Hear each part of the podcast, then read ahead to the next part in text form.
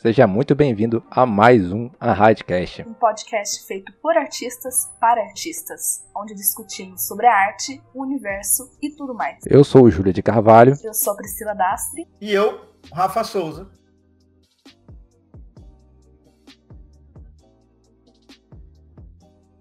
Agradeço muito a sua presença hoje, Rafa, ter cedido um pouquinho do seu tempo aqui com a gente.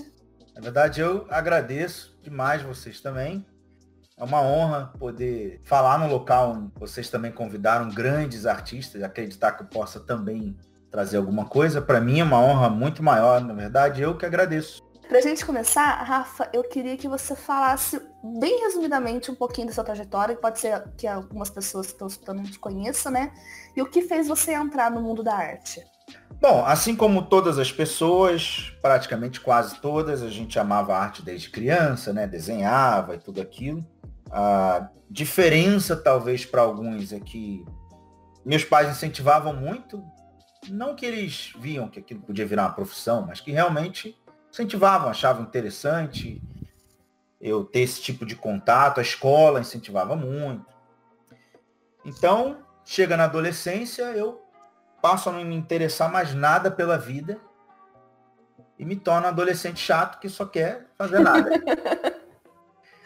Isso eu digo, uma adolescência longa, né? Que começa com 10 anos, vai até os 16, 17. Depois daí eu retorno a me interessar por arte e resolvo fazer faculdade de propaganda e publicidade. Na época tinha até surgido aquela tartaruguinha da Brahma, e aí eu falei, olha, é isso que eu quero fazer. Minha mãe mesmo falou, olha, você tem essa coisa da criatividade, do desenho, você poderia fazer isso. E aí na faculdade de publicidade, eu resolvo também estudar desenho mesmo, dessa vez estudar de forma mais séria, e eu conheço, tenho uma sorte incrível de conhecer em Madureira, o Carlos Alberto Evaristo. E ali, nesse curso que eu fiz, foi um ano mais ou menos, ele me convidou depois para o estúdio dele.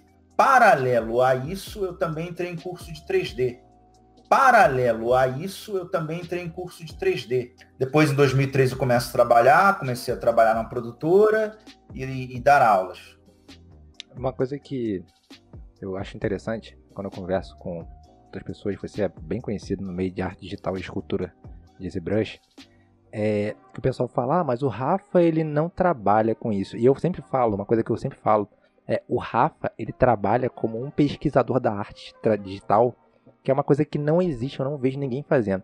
E eu queria saber como você se enxerga no meio da arte digital. Se você se enxerga como um pesquisador mesmo, um professor ou algo mais. Como você se enxerga nesse meio? É, na verdade, nos últimos anos, eu tenho me enxergado pouco, né? Tenho olhado pouco para qual é a minha posição, qual é a minha missão. E me preocupando mais com em olhar para a arte, realmente em estudar muito, em tentar trazer mais e mais informações para mim e também, óbvio, como eu estou dando aula, divulgar isso. É, é difícil dizer como eu me vejo qual a minha participação. Na verdade, nos últimos anos eu tenho focado muito em talvez olhar um pouco mais para algo que é mutável, que é um conhecimento. Então, que a cada dia, a cada ano, eu percebo que muda muita coisa para mim a respeito da arte. Então é difícil como eu me vejo se ano passado eu, me, eu era diferente retrasado diferente, assim vai.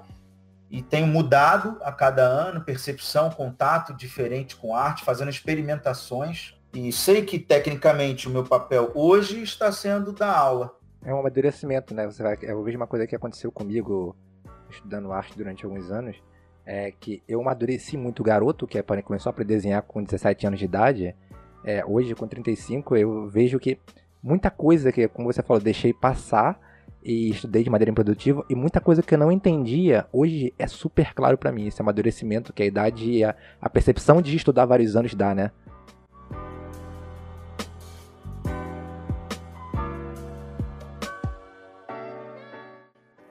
ser professor é uma coisa muito gratificante, né? A gente tem isso de, de passar o conhecimento para as outras pessoas, de cada vez que a gente ensina, a gente aprende um pouquinho também, né? Você sente, assim, um professor também, que você está levando um mundo diferente para essas pessoas, que você está dando aula, dando uma oportunidade diferente para eles. Como é que é o seu sentimento como professor?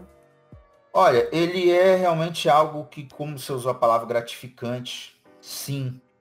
É algo que tem me preenchido muito. E eu, eu me apaixonei por aula, sim. E eu fui me apaixonando muito por pesquisar e estudar aquilo. Ao começar a pesquisar, estudar e ver que as pessoas, muitas, né? Não todas, mas tem uma quantidade grande que não tem um processo de estudo interessante. Se você largar sozinha, às vezes perde, porque não aprendeu a colocar as coisas numa lógica. Entender mesmo o processo, buscar informações que estão longe daquele local de trabalho, que não estão ali na produtora, na correria, no dia a dia. Até porque, amigos Julia e Pri, a gente não sabe o dia de amanhã, daqui a 10 anos, como vai ser a arte 3D. O que vai mudar? O que a gente sabe é que as coisas sempre vão mudar e que vai cada vez mais precisar de pessoas que têm um conhecimento a mais, que têm mais produtivo, mais profundidade no que faz, porque aquele básico, aquele modelo com anatomia certinha, tal, durinho, em A, todo mundo já pegou o jeito, muita gente deu aula disso, isso já não é mais mistério. Então existem coisas mais profundas para te diferenciar. Por que, que quando a gente vê um rosto que o Cris Costa faz, tem tanta profundidade ali que quanto mais você estuda, mais você percebe que você está longe daquele rosto. É como você acha que ele está numa distância, aí você melhora, você aproximou, não, mas agora eu vejo que ele é mais distante que aquilo. Uhum. Então, aquele, aquela grande quantidade de profundidade é de alguém que, apesar de estar em produtora, sempre está fazendo as suas pesquisas pessoais.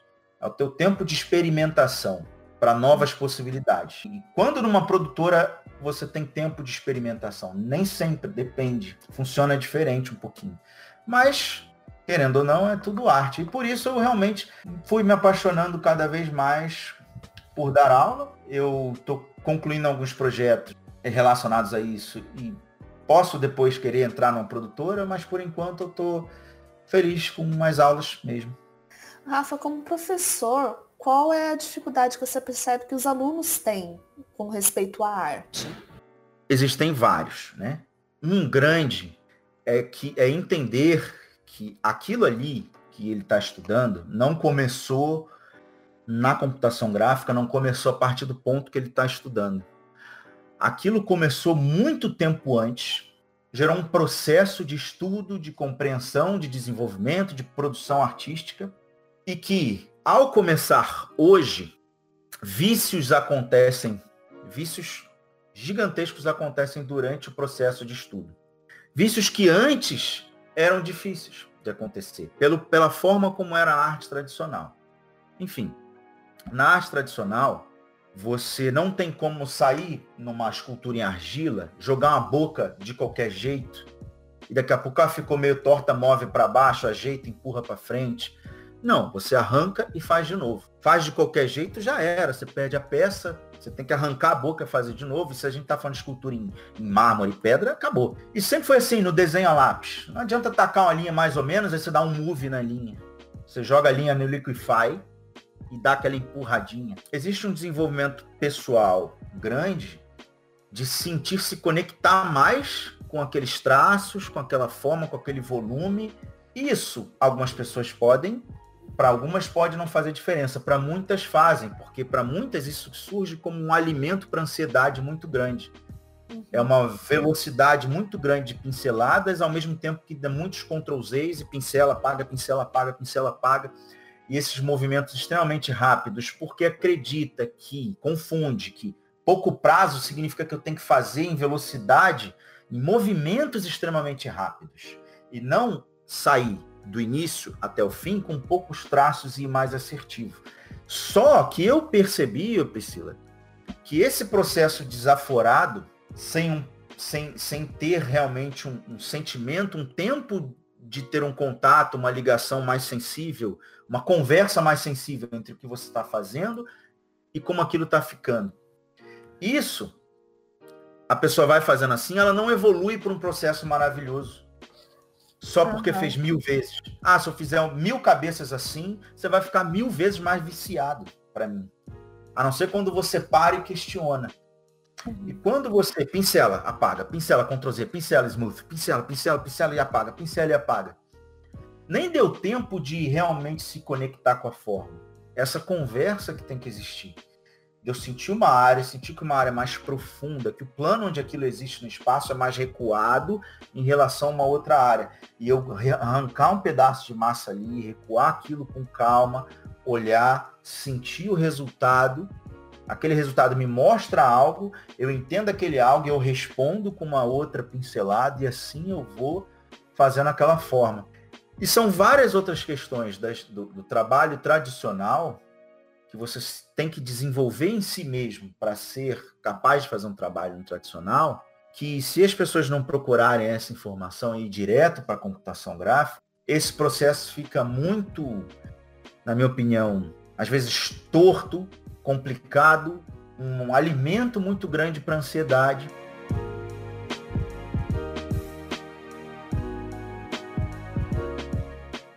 Rafa, conta pra gente. Você acha que as pessoas podem desistir da arte digital quando elas saem do básico, do tradicional e vão logo pro digital? Que as pessoas podem desistir porque elas acham que é só pegar o PC e que a arte vai ficar boa, que o processo não é assim, né? O cara acha que vai usar o ZBrush e que a escultura vai sair sozinha, ou vai usar o Max vai sair sozinha, ou o Photoshop vai pintar sozinho.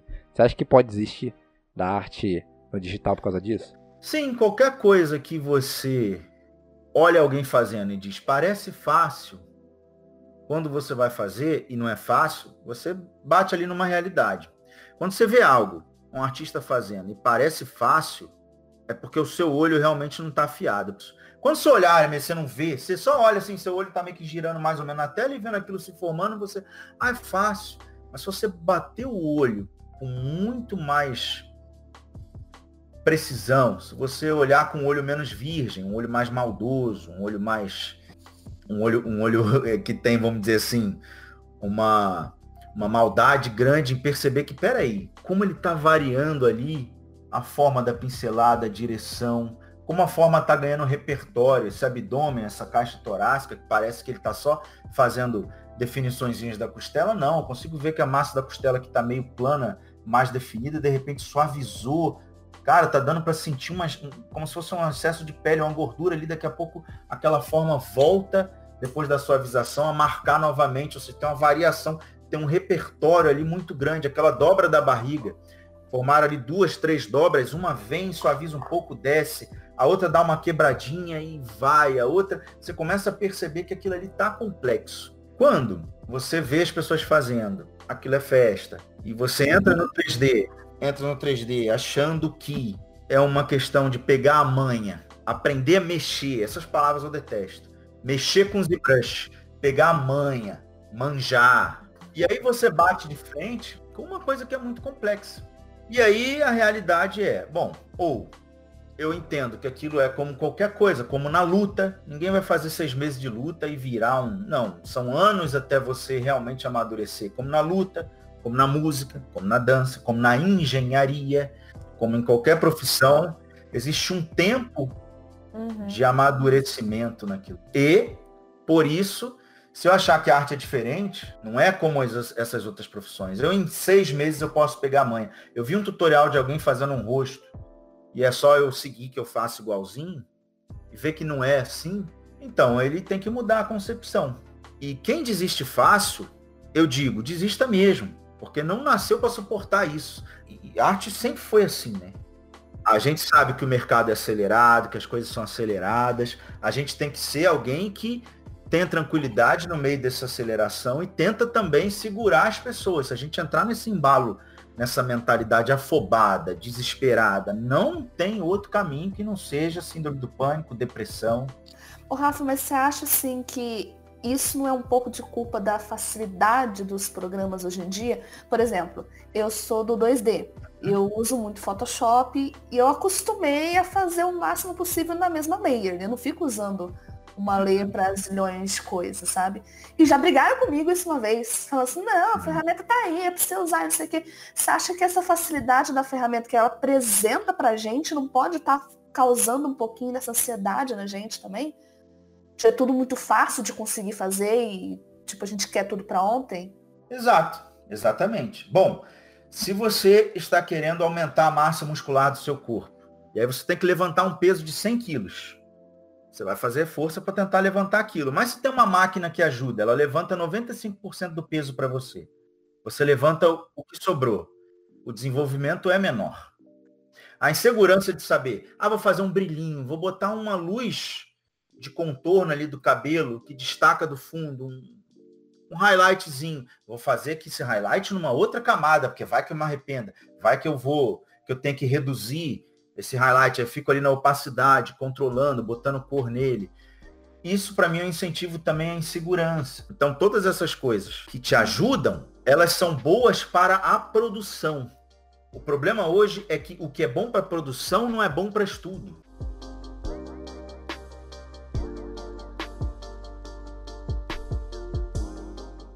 É, a gente falou um, um, pouquinho sobre questão de depressão, de, de ansiedade, né? E, que é o mal do século agora. É, como você acha que a gente tem que lidar com essa alta ou baixa expectativa? Porque tem gente que às vezes imagina alguma coisa e tem aquela expectativa que, nossa, que vai ser lindo, vai ser foda, e não consegue fazer aquilo e se deprime. E tem gente que tem a baixa expectativa, né? Que eu não consigo, que eu não sou foda, não sei o quê, e também se deprime. Como que a gente lida com esses dois extremos para a gente não desistir da arte? Então, é, é, essa pergunta, Pri, ela é excelente. Sabe quando eu, eu, eu vi, eu tava lá, juro para você, e vi essa discussão começando, 500 anos antes de Cristo, eu tava lá, tava vendo os caras. Platão, Aristóteles, Sócrates até antes, e Aristóteles, aluno ali do Platão, e eles discutindo, e chegaram à conclusão, né? Os, os, os gregos já sabiam o equilíbrio para tudo.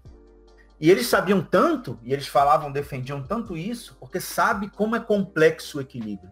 Como a coisa tende a bater nos dois extremos. E o nosso esforço como ser humano para tudo, na nossa vida, é tentar atingir o equilíbrio. Então, saber se cobrar, sim, dizer, não, eu posso, Michael, eu vou fazer esse troço de novo, vou fazer direito, dá, dá para fazer melhor. Mas também não ir para o outro extremo. Que eu tenho aluno que ficou seis meses no módulo do crânio. Cara, por que, que tu não vai para frente? Não, porque esse crânio ainda não está o mais perfeito do planeta Terra. O dia que esse crânio tiver a perfeição. Não, aí, aí trava, fica ansioso, fica deprimido, vê que o tempo está passando, ele está travado. Sabe essas pessoas que falam, cara, eu fico travado no estudo, porque eu fico eu? parado naquilo ali, querendo deixar aquilo melhor e melhor e melhor. Então, mas também se for o contrário, né, o, o Júlio Pri, chegar e fazer assim, ah, cada fase eu vou pulando de dia em dia, eu já estou passando para outros módulos, para outras fases do curso ou do livro que eu estou lendo, para outro capítulo. Então tem um estudo ali. Fazer cabelo, eu vou lá, rabisco rapidinho, já vou para a próxima página, pronto, agora é roupa. Rabisco rapidinho, também não vou aprender nada. Se eu achar também, eu só vou para a próxima página quando aquela roupa deixar Leonardo da Vinci com inveja, eu também travo. Uhum. Então eu tenho que estar o tempo inteiro refletindo. Eu acho que hoje a gente não tem tempo para parar, desligar a luz e ficar só em silêncio pensando. Reflexão, eu acho que é importante. Nesse corre-corre, acorda e já corre para o computador ou para a empresa, para a produtora e trabalha, chega em casa cansado, desesperado, e bota um filme, alguma coisa, dorme. E quando você vê, passaram 5, 6 anos assim, ó. A vida hoje está. Então a gente tem que parar mais para refletir. Então a gente vai errar, Pri, nesse, nesse achar meio termos vai ter dia que eu vou ficar meio chateado. Mas a, a depressão, vamos dizer, é um, é, um, é um, excesso de passado. Foi muita coisa ruim que ficou ali atrás acumulando. Então, não é um erro ou outro. Então, se eu acho que eu exagerei muito para um ponto ou para o outro, é no final daquele mês ou da semana ou do dia que eu paro, dou uma olhada nas coisas. Ou em momentos que eu olhar e falo assim, cara, peraí, eu tô exagerando, eu tô travado nisso aqui porque eu quero que isso seja o melhor do mundo, como se fosse assim esse é o cabelo que vai, esse é o desenho, é o tecido, é, o, é, é a imagem que vai para o meu portfólio. Só que eu estou começando agora, já estou pensando em portfólio, né? É um problema. E ele tem a responsabilidade de ser o melhor desenho do planeta, senão não seria contratado. Calma, você vai fazer outros, outras imagens e elas vão superar. Então a gente tá, tem que estar tá o tempo inteiro parando e refletindo. Será que eu fui muito ou eu fui pouco? Eu tenho que ir no meio. E qual é esse meio? As pessoas vão perguntar, como saber qual é o meio? É, como saber se eu estou exagerando? Olha, não tem, não tem dica para isso, é usar o bom senso, é você realmente parar, é, é parar de, de ler resposta de como saber e apagar tudo, ficar no silêncio e você ficar atento com o teu sentimento. Tipo, estou sentindo que eu estou travado demais nessa etapa cara, o meu sentimento já está dizendo, eu estou travado, eu não estou me sentindo bem parado aqui, porque já deu a hora de eu passar para a próxima etapa. Ora, eu não fiz ainda o melhor rosto do mundo. Eu vou para o corpo? Vai, vai para o corpo, porque quando você estiver estudando o corpo, você também está aprendendo o rosto. Você está lidando com forma, observação, sensibilidade. Tudo isso você vai usar para o rosto também. Então vai fazendo todas as etapas. Depois é um ciclo, né? Você gira. Quando você volta para aquela primeira etapa de novo e refaz, já é outra pessoa refazendo aquilo. E aquilo vai girar a vida inteira. Eu não posso ficar muito tempo na mesma coisa. Eu tenho que tentar sentir esse equilíbrio. Esse, e esse equilíbrio eu tenho que procurar. Não é uma palavra, uma frase que eu vou dizer. Eu tenho que parar e sentir. É perder a pressa de chegar em algum lugar, mas não ser aquela pessoa que não tem pressa absolutamente nenhuma. Eu posso levar 30, 40 anos também não. Então tudo é achar esse equilíbrio. Esse equilíbrio, ele é nebuloso. As pontas a gente vê. Agora, o que, que é no meio? Quer dizer que você tem que ficar de olho em você. Então não dá para dizer qual é o ponto de equilíbrio. É você que sentiu, fui muito para a esquerda, opa, opa, opa, joga o corpo para a direita para equilibrar. E quando joga para a direita, tipo na corda bamba. Aí o corpo vai muito para a direita e você tem que jogar para a esquerda. Aí você fica ali. Bum, bum. Você passa pelo meio. Você passa. Aí quando você tá querendo chegar no extremo, você volta. Passa pelo meio. Quando vai, passa pelo meio. O meio não tem cabelo. Não dá para segurar. Aí você passa um pouquinho, aí daqui a pouco você faz força, volta, volta, volta. Aí cheguei no meio, aí escorrega e tenta segurar o meio, é, não, não, não adianta, ele não tem cabelo, só as pontas têm cabelo, que você agarra, o meio não tem, você fica sambando ali nele. É, é isso que a gente tem que fazer na vida. Então você vai ver que você nunca para. O meio, ele não é um, um local estável. Se você gruda na ponta, você segura e você trava na ponta. Mas o meio não, o meio você fica ali, um, igual uma, um pêndulo. Você vai, você passa por ele, passa um pouquinho, então você tem que ficar ali, mirando ele, indo para um lado e para o outro e rodando em volta dele. E isso é questionamento e reflexão o tempo inteiro, em tudo que tá fazendo. Eu, eu penso assim hoje. Né? É o você se conhecer, né? E não ter um medo daquilo que você tá conhecendo, né? Que às vezes a pessoa não quer Exato. olhar para dentro, não quer Exato. se conhecer, não quer pensar por medo. Mas a gente não Exato. pode ter medo de ser aquilo que a gente é mesmo, né? A Pri estava falando aí de ansiedade, depressão. Nossa, ansiedade eu sei que é, são pensamentos que não param na tua cabeça. Todos sabotadores. Os bichos vêm e tua cabeça ferve com tudo quanto é porcaria que devia ter. Começa a prever um futuro catastrófico, fica, meu Deus, e aí, e aí? Então, quando eu me conecto com o presente, o presente é aquela linha, a segunda linha já faz da primeira ao passado. Então, presente é aquilo ali. Eu estou prestando atenção naquilo, eu não estou, ai meu Deus, será que vai ficar bom? Será que eu consigo? Nossa, se eu conseguir, a cara deita e fica, nossa. Eu vejo aluno, falo assim, Rafa, aquele projeto que tô fazendo, ó, se ficar bom, cara, eu vou botar no ArtStation, sabe o que eu vou fazer? Eu vou fazer um breakdown dele, aí eu posso fazer. O cara já tá ali, ó. Eu vou fazer um breakdown, que vai ter um não sei que lá. Aí no meio do processo começa a ficar complicado, ele vê que tá ficando difícil. Ele já começa, ah, não vou realizar o sonho, porque eu queria que ficasse show, que eu ia botar ali, ia ter breakdown, ia ter não sei que lá. Nossa, acho que ia dar um, muitos views e já tô vendo que o negócio está indo para um caminho que não vai me dar isso. Então já desanima, muitas das vezes para no meio. Quando corre, corre, o processo mostra. Você correu para chegar até mim. Então, o teu trabalho é um processo corrido. Então, se eu me desprendo desse futuro, porque futuro é incerto. A gente manipula o futuro usando um presente. Passado é história, não há o que fazer. Ah, você tem que compreender. Você tem que... Passado é para você aprender. Futuro é incerto. O presente é, a, é um presente no seu sentido literal. Por isso que a palavra é assim. Porque você não pode fazer nada pelo passado e não pode fazer nitidamente algo para o futuro. Até o futuro, se você quiser fazer algo por ele, não é no futuro, é no presente. Presente é um presente divino. Você está vivo e é o único local em que você pode fazer aquilo.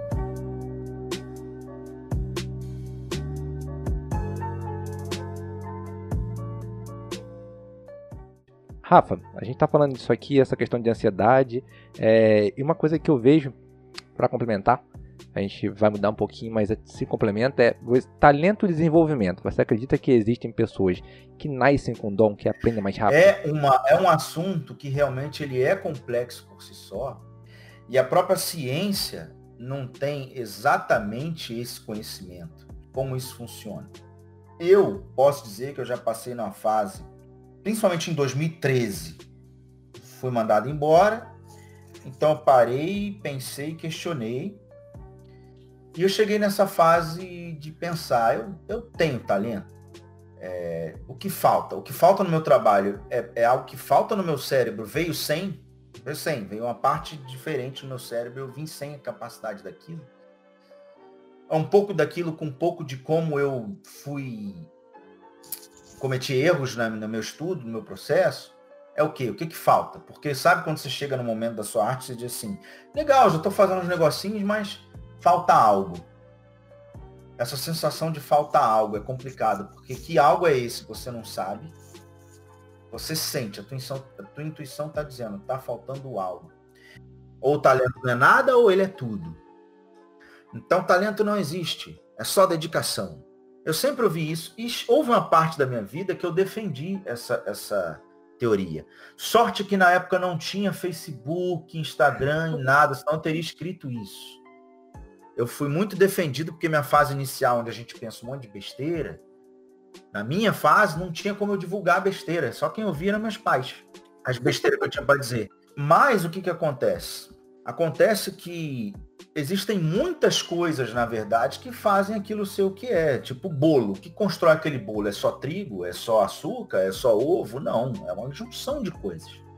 E é claro, se você pegar uma pessoa que estuda muito e se dedica, estuda de um jeito correto, e outra que não estuda nada, isso é um aspecto que faz diferença. As coisas rígidas, os extremos, você começa a se conflitar. E esses alunos, que eu tive muitos, inclusive irmãos, caras estão sempre juntos, estudando e tal, você vê, cara, um tem um desenho solto, livre, gracioso, sem tira aquele que, aquela, aquela curvinha, aquele movimentozinho no ombro, aquele olhar um pouquinho mais para baixo que ele sentiu, que ele foi tão sensível, o outro é durão, né? O outro você fala assim, faz uma mulher segurando uma uva. Ele ah, bota a uvona assim, a mulher olhando assim, estatelada para a uva. E o outro não, gira um pouquinho mais, como que se ela estivesse querendo seduzir a uva. E, e vai fazer umas coisas assim, pequenos ajustes você vai dizer, nossa, que gracioso. E os dois estudando muito, levando muito a sério. Aí algumas pessoas dizem, é porque esse que está duro, ele não aprendeu a estudar de uma forma que é eficiente para ele. Também pode ser uma das coisas que estão ali no Paranauê também. Só que isso sempre me fez conflitar. E aí, no meio desse questionamento, eu comecei a olhar com mais calma, de um jeito mais afiado. Por que, que esse cara tem arte dura e aquele ruim? Tá, se tiver alguma parte divina que Deus não deu, nem a ciência sabe. Então quem sou eu para afirmar? É complicado isso. A ciência dizer, ah, esse cara sim, ele tem aqui, tem um negócio aqui que a gente vê que isso é talento para arte, tá até escrito no cérebro dele. Não, não tem. O que eu percebi é que se tem algo divino ali a mais, não sei.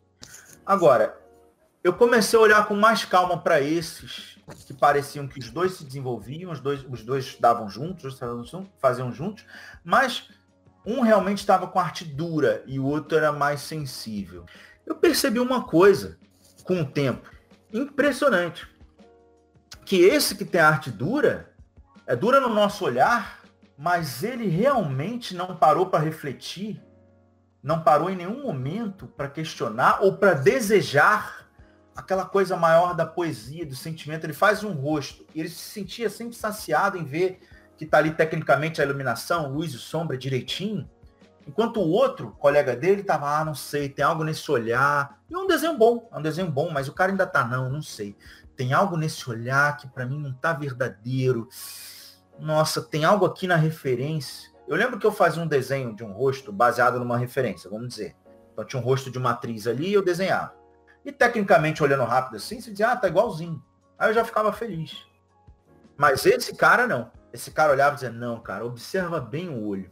Na referência, ela parece um sorriso um pouco agoniado, percebeu? Tá sorrindo, mas ela tá um pouco sentindo uma agonia, é um negócio diferente, é uma, um frame de um, frio, de um filme fazia muito isso. Eu ficava assistindo filme, pausava, desenhava, despausava, assistia mais um pouco, pausava na cena. Agora, no teu, dá para ver que é um tem algo diferente nesse olho que é muito sutil, mas não, ela não tá com esse sorriso um pouco agoniado, ela tá um sorriso mais de surpresa. É muito suave a diferença, mas observa, as pessoas que se cobravam isso começavam a aumentar a percepção para aquilo. Porque elas estavam procurando aquilo esse algo a mais na arte vem muito de algo que vem do seu poder intuitivo, coisas ali que são feitas também pelo poder da intuição. Coisa que o próprio artista não pensou conscientemente, coisa que foi ali no embalo, na musicalidade da forma das suas pinceladas, aquilo ali você sentiu e aquilo apareceu que veio da intuição. E a intuição, ela processa milhões de informações ao mesmo tempo. A razão não, a razão é uma de cada vez. Eu cheguei na seguinte conclusão. Se tem algo divino aí, eu não vou usar a dizer, porque eu não sou cientista, eu acho que a ciência também não, não, não, não tem certeza disso. Se tem algo divino, se tem, vamos considerar, tem algo a mais, que Deus deu para um que não deu para outro, igual olho azul. Se tem esse algo a mais, não tem o que fazer. Não morre e nasce de novo, não, que é capaz de nascer pior. Então fica vivo. Então, se tem algo divino aí, não há o que fazer. Então o problema já está solucionado, porque ele não tem solução. Então ele está resolvido. É assim. Mas, mas, eu consegui ver algo que já não é científico, divino, não. Consegui ver algo diferente no comportamento daqueles dois. Onde os dois estudam, mas quando os dois deitam a cabeça no travesseiro, não sabe, eles não comunicaram isso porque é coisa interna, são seus pensamentos próprios, mas um dele, quando deita a cabeça no travesseiro, ele tá, não, cara, aquele olho que eu fiz não tá, não tá, não tá sensível. Tem alguma coisa naquele olho que eu não tô saciado. Então o que acontece? Essa pessoa que reflete, que tenta procurar mais esse algo, essa sensibilidade. Se eu parar para questionar, ah, mas se Deus não me deu, ah, então vou parar que Deus não deu. Não adianta. Eu, eu tenho que acreditar que eu posso, dentro da minha limitação, que todos têm, achar uma profundidade maior naquilo ali. E aí eu começo a ficar insaciado com o que eu estou fazendo e querendo buscar esse a mais, esse a mais, esse a mais, o tempo inteiro.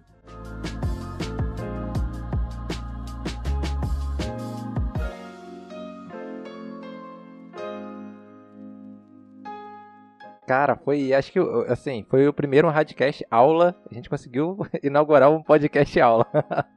foi muito, muito, muito bom, Rafa. Muito bom. Cris, faz a pergunta, um minutinho para responder, Rafa. Faz sua pergunta final para fechar o podcast. Qual que é o sentido da vida, do universo e tudo mais? Olha, para mim, o sentido é você realmente encontrar a sua felicidade, não essa que está sendo colocada hoje em dia essa coisa de vida perfeita e que se preenche em todos os aspectos.